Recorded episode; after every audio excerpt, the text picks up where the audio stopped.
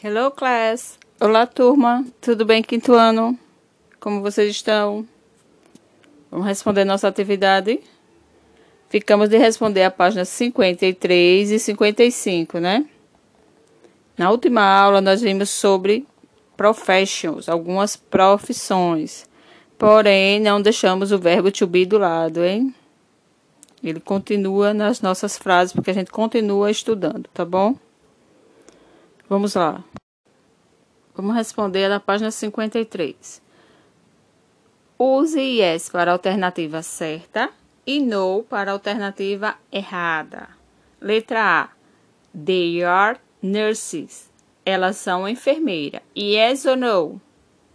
Yes, a frase de cima. They are. Sim, elas são. Veja que repete. Yes, sim, elas são. Na letra B, He, ó, o sujeito, is, o verbo to be, a businessman. He is a businessman. Lembra do a que a gente utiliza antes do substantivo? Isso. Yes, he is.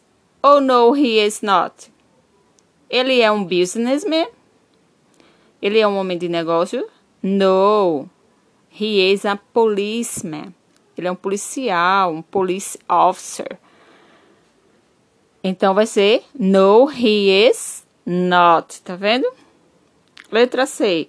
He is a mechanic. Yes, he is. Oh, no, he is not.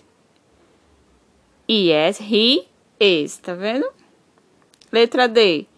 She is a hairdresser. She is a hairdresser. Yes, she is. Oh, no, she is not. Ela é uma hairdresser? Ela é, tá mexendo com o cabelo? Não, ela é uma dressmaker. Ela é uma costureira, tá? Então a resposta é no, she is not. Tá vendo como o verbo to be tá aí, ó? Sujeito, verbo to be e o not. Agora vamos para a página 55.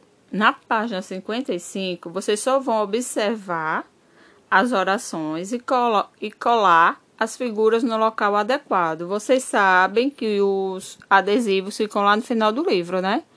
Vocês pegam lá e colocam. Observe as frases, tá? Primeiro ela vem na negativa, ó, letra A. We are not doctors. We are dentists. Nós não somos denti doutores, nós somos dentista.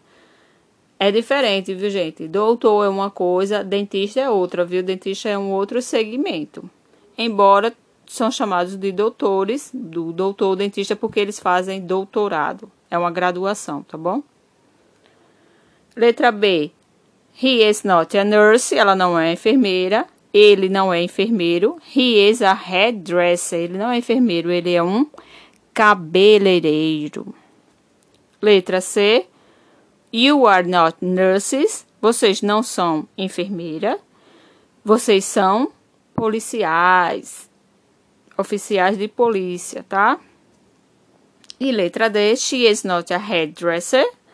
Ela não é uma cabeleireira, ela é uma dressmaker. Dressmaker é costureira. Fácil, né? Não. Mamão com açúcar, né? Que eu sei que vocês do quinto ano não têm dificuldade nenhuma. Continue assim, fazendo as atividades de vocês, estudantes dedicados, se cuidando, tá? Lembra que o verbo to be. Primeiro vem o verbo to be, ou vem o sujeito, tia já está confundido.